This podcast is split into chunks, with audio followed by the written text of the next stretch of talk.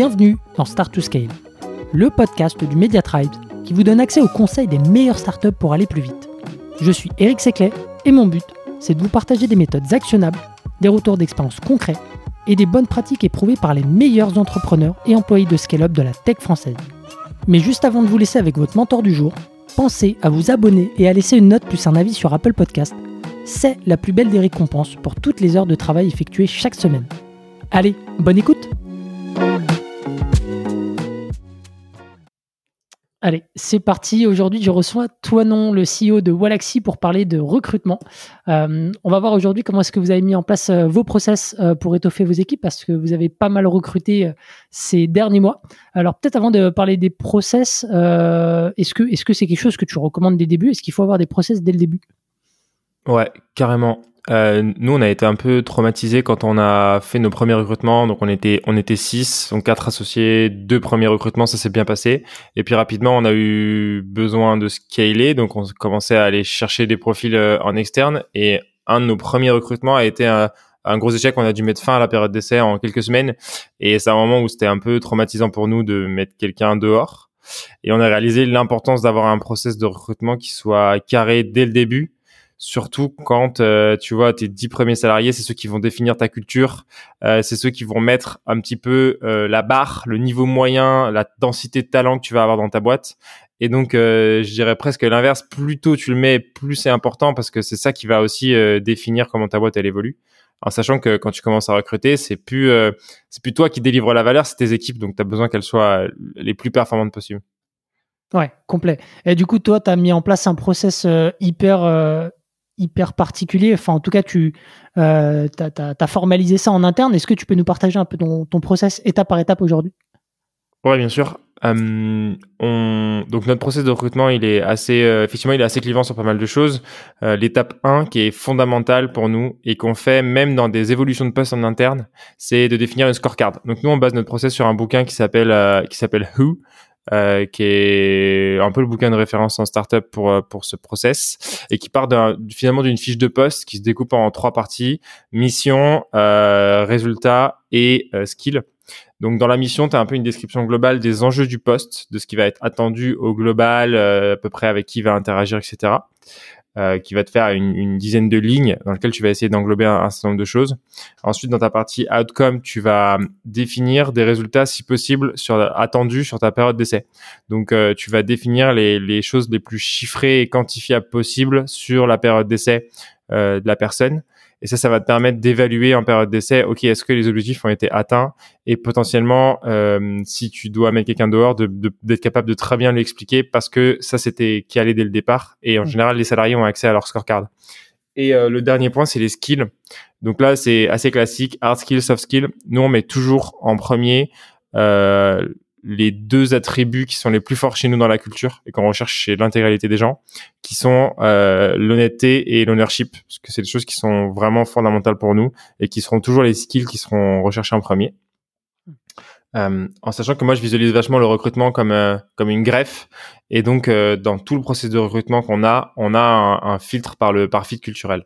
Mais je vais t'expliquer un peu en, détail. Mais en gros du coup la première étape pour un processus de recrutement c'est de bien définir le besoin pour savoir ce que tu vas évaluer chez tes candidats ce que tu vas rechercher comme compétences. Et du coup avoir beaucoup moins de chances de te planter parce que tu as évalué exactement ce que tu voulais euh, dans le process. Euh, l'étape 1, elle est assez classique, mais voilà, on met, on met des annonces, on passe quasiment tout via Welcome to the Jungle et on met des annonces qui sont assez clivantes, donc elles sont un peu copyrightées, elles te vendent un peu une aventure et on essaie de transmettre un maximum de nos valeurs et de notre état d'esprit dans la dans l'annonce. Et à la fin, on stipule que les candidatures standards sont mises de côté.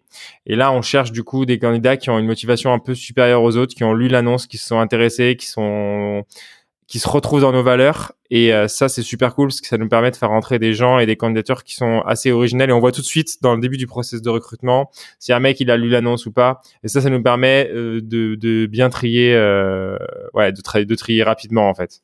Juste peut-être pour donner un exemple, c'est quoi une candidature qui n'est pas standard? Bah déjà, si tu mets une lettre de motivation qui finit par mes salutations les plus distinguées, c'est mort tout de suite c'est mort.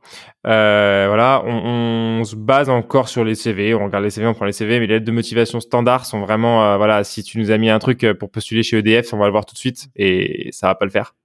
Euh, et à l'inverse, on a des candidatures euh, qui du coup se retrouvent très originales, les gens qui nous envoient des colis, qui viennent nous faire un peu des escape games, qui sont venus poser leur CV ici en public, enfin en, physique, et qui ont caché une boule noire dans la piscine à boules avec un QR code qui les amenait vers, le, qui nous amenait vers le site, etc. Donc un peu des, on a plein de trucs hyper originaux. Je dis pas que tout le monde doit faire ça dans toutes ces candidatures, mais euh, on va chercher ce truc-là un peu créatif, original. on a une boîte bootstrap, on fait du, tu vois, on fait un produit un peu de growth hacking. On a vraiment ce mindset de growth hacker, de trouver des solutions qui se distinguent et qui soient originales au problème. Et du coup, on apprécie beaucoup ça dans les dans le processus de recrutement, d'avoir des candidats qui ont compris ça et qui ont envie de se distinguer et de faire un truc qui a pas été fait. Quoi. Ça, c'est vraiment un truc qui est, qui est important pour nous. Ok. Donc, euh, donc voilà, classique sur, l'annonce, mais, euh, euh, avec ce truc de chercher des candidats qui sont originales et de transmettre un maximum de valeur dans l'annonce, ce qui nous permet aussi d'éliminer des candidats dans le process. Et ensuite, on a un process qui est assez classique sur cette partie-là. On a un premier phone screen quand le CV et la candidature nous plaisent d'une quinzaine de minutes pour éliminer un peu les gens qui seraient pas du tout dans le fit, qui auraient pas checké ce que fait la boîte, euh, qui auraient pas compris du tout le poste, l'émission, etc., qui sont à côté de la plaque en fait. Il y en a quand même un paquet. Donc, mhm. euh, donc euh, classique. Ensuite, en général, on amène sur un test technique. Donc, on a systématisé les tests techniques sur tous les postes, euh, support, SEO, dev. Euh, on arrive à avoir des tests techniques à peu près partout qui nous permettent de valider un certain nombre de, de, de compétences de hard skills. Tu as itéré beaucoup pour formaliser, pardon, je te coupe, tu as itéré beaucoup pour formaliser tes tests techniques? Euh, ouais, c'est un process qui est en itération euh, permanente. Tu vois, le test technique des devs, euh, il change quasiment tous les trois mois. On revoit des choses, on revoit nos attentes, etc. En fonction des, des profils qu'on a recrutés et de est-ce qu'on était satisfait ou pas de ce qui était sorti des tests, du nombre de gens qui arrivent à les passer aussi. Alors moi, on avait des tests de dev qui étaient trop durs, donc on les a un peu euh, simplifiés, etc. Donc c'est un process qui est effectivement en permanente itération. Ensuite, on a un entretien. Euh, donc, si le test technique passe, on a un entretien avec euh, notre RH et le ou la manager, le manager. Mhm. Euh, où là, on va pouvoir revenir sur le test. On va tester un certain nombre de choses. toujours tester les valeurs, vérifier que la personne a bien compris le poste, les enjeux de la boîte, la mission, ce que la boîte elle fait, et potentiellement comment elle va prendre le feedback sur son test technique. Donc, est-ce qu'elle a, est-ce qu'elle a compris les enjeux, est-ce qu'elle a une vision un peu macro de ce qu'elle a fait, est-ce qu'elle est capable de se remettre en question, etc. Euh, et ensuite, euh, selon les postes, on a des fois un deuxième test technique et euh, plus approfondi. Mais sinon, en général, on va aller vers le troisième entretien, qui est l'entretien avec mon associé et moi, où nous, on va checker est-ce qu'on pense que la personne, elle, elle fit dans la culture. Ça, c'est vraiment l'entretien fit culture. Est-ce que nous, on se voit travailler avec elle? Est-ce qu'on pense que la greffe, elle va prendre et du coup, nous, on va pas du tout regarder les hard skills en général, mais beaucoup plus regarder les soft skills. Et vraiment, euh, cette partie, est-ce que la personne est dans le mindset qu'on recherche?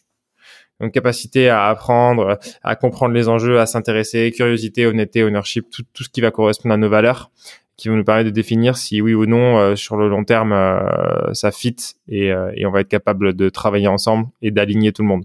Et pour euh, juger ça, vous avez un set de questions, pardon euh, Vous avez un set de questions euh, que vous avez travaillé pour justement évaluer ça Parce que là, pour le coup, il faut éviter un peu l'intuition. Donc, ouais, ouais, pareil. Bah, pareil, c'est en, c'est en permanente itération, mais on a un certain nombre de questions, effectivement, qu'on essaye de scorer.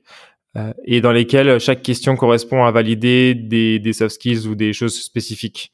Donc, par exemple, on va, on va quasiment toujours te demander dans tes expériences précédentes au moins sur une, quels étaient les enjeux de la boîte. Et pour nous, tu peux pas travailler chez nous si euh, t'es pas un minimum intéressé par les enjeux de ta boîte, c'est-à-dire euh, quelles sont les problématiques qu'elle doit résoudre, euh, quelle est la vision de la boîte dans laquelle tu étais, parce qu'on est dans un style de management où on, on manage pas du tout par par objectif, mais on manage par par sens, par meaning. Tu vois, les anglais meaning, c'est c'est vraiment ce truc de s'assurer que chacun a la vision et les enjeux et du coup est capable d'auto-déterminer où il a de la valeur. Et c'est vraiment le style de management qu'on a là, mais donc on a besoin que chaque personne ait bien la vision et comprenne bien où elle est-ce qu'elle a de la valeur et essayer de maximiser sa valeur. Et pour ça, ça va être des choses qui vont être essentielles dans les entretiens à valider. Et donc effectivement, on a un set de questions euh, sur lesquelles on revient et on a une manière de mener les entretiens qui est assez euh, euh, type, je vais pas dire interrogatoire, mais en fait, on va hum, toujours creuser les réponses. Donc ça, c'est un truc de base de mener l'entretien. Tu vas toujours creuser, creuser, creuser les réponses. Donc, euh, si euh, je te demande, est-ce que tu vois ce que c'est le SaaS Tu vas me dire oui. Ok, bah explique-moi ce que c'est. Ok, en fait, c'est pas exactement ça. Est-ce que tu peux préciser? Et pareil dans tes expériences précédentes. Oui, j'ai fait de la gestion de projet. Ok, comment tu définis gestion de projet? Bah, en fait, j'ai organisé la communication entre les devs et le support. Ok, mais du coup, concrètement, c'était quoi? C'était quoi tes missions qui t'amenaient à ça? Est-ce que tu peux me donner des exemples? Est-ce que tu as des outils? Est-ce que tu aurais des méthodes à conseiller? Est-ce que tu as fait des erreurs? Et on va toujours creuser, creuser, creuser le plus possible euh, les réponses, ce qui fait que des fois, souvent d'un entretien à un autre, ça se ressemble assez peu parce qu'on va aussi beaucoup naviguer euh, en allant toujours mener l'enquête sur tout ce que la personne dit et on peut passer euh, une demi-heure juste à creuser une seule question pour avoir les, réponses qu'on veut et qui vont nous permettre aussi de valider toujours l'honnêteté. C'est-à-dire, tu peux pas nous enfumer en disant j'ai fait de la gestion de projet. Si t'as pas fait de la gestion de projet, on le saura on saura assez vite parce qu'on va vraiment euh, mener l'enquête. dans la... J'ai pas ces grosses pressions parce qu'on est dans un entretien qui sont assez euh, euh, familiers.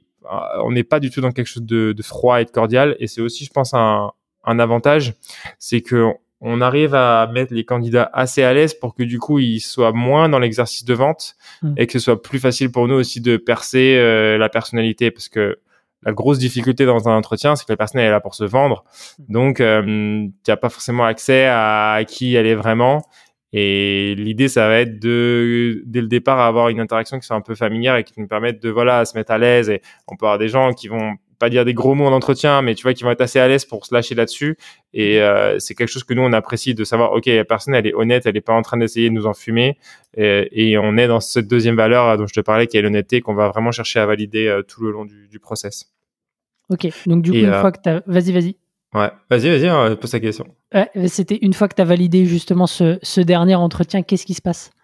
Ouais, c'est là qu'on a un truc nous un peu original, c'est que vu que tous nos process de recrutement aujourd'hui quasiment sont en visio, on va avoir l'étape finale qui est l'étape de pré-onboarding. Donc quand tu as passé ton dernier entretien chez nous, en général on te fait une, proposition. Donc on valide euh, en amont euh, le package qui va être proposé et les conditions d'entrée.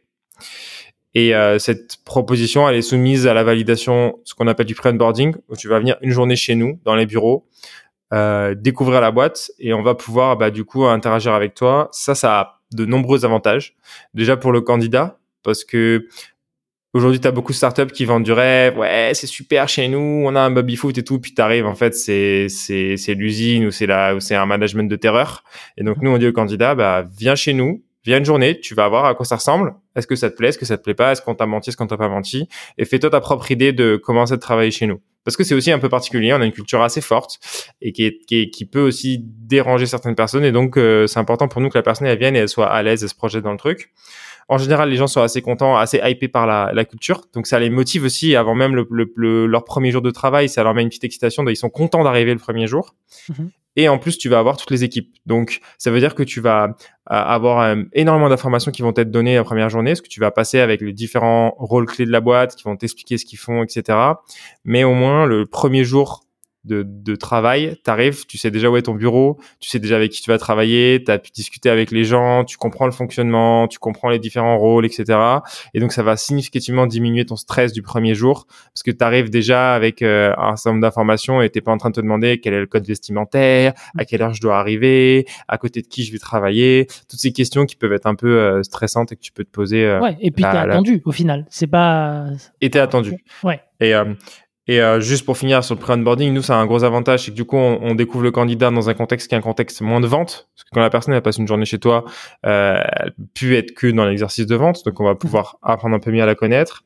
Euh, donc, c'est vraiment une phase où on fait connaissance. Et euh, ça permet aussi de, de faire valider les profils par l'équipe, c'est-à-dire que les différentes personnes qui vont te montrer des trucs dans le pre-onboarding euh, peuvent mettre un veto ou en tout cas peuvent relever des, des points d'alerte et on leur demande leur feedback en fin de journée en disant ok tu as vu cette personne qu'est-ce que tu en as pensé? Euh, est-ce qu'il y a des trucs que tu as identifiés qui sont qui sont importants ou à risque?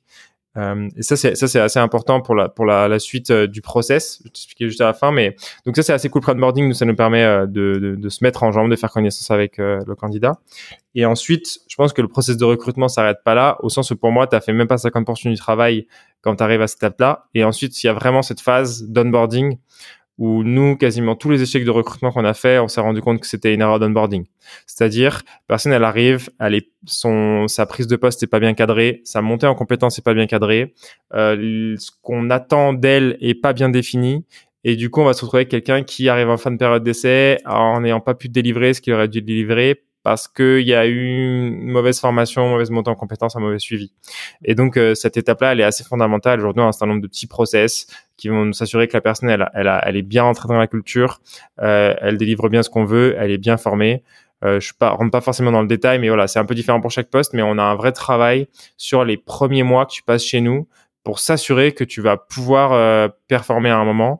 Et je pense que c'est un truc élément, élémentaire dans le rôle de l'entreprise quand quelqu'un arrive. C'est pas de s'attendre à ce que tu aies recruté un candidat et qu'il vienne et qu'il délivre la valeur. C'est à toi de bien définir quand il arrive ce que tu attends de lui, que tu lui donnes toutes les clés pour qu'il puisse performer. Hmm. Et enfin, euh, comme je t'ai dit, le, le, process de recrutement, il est très itératif chez nous.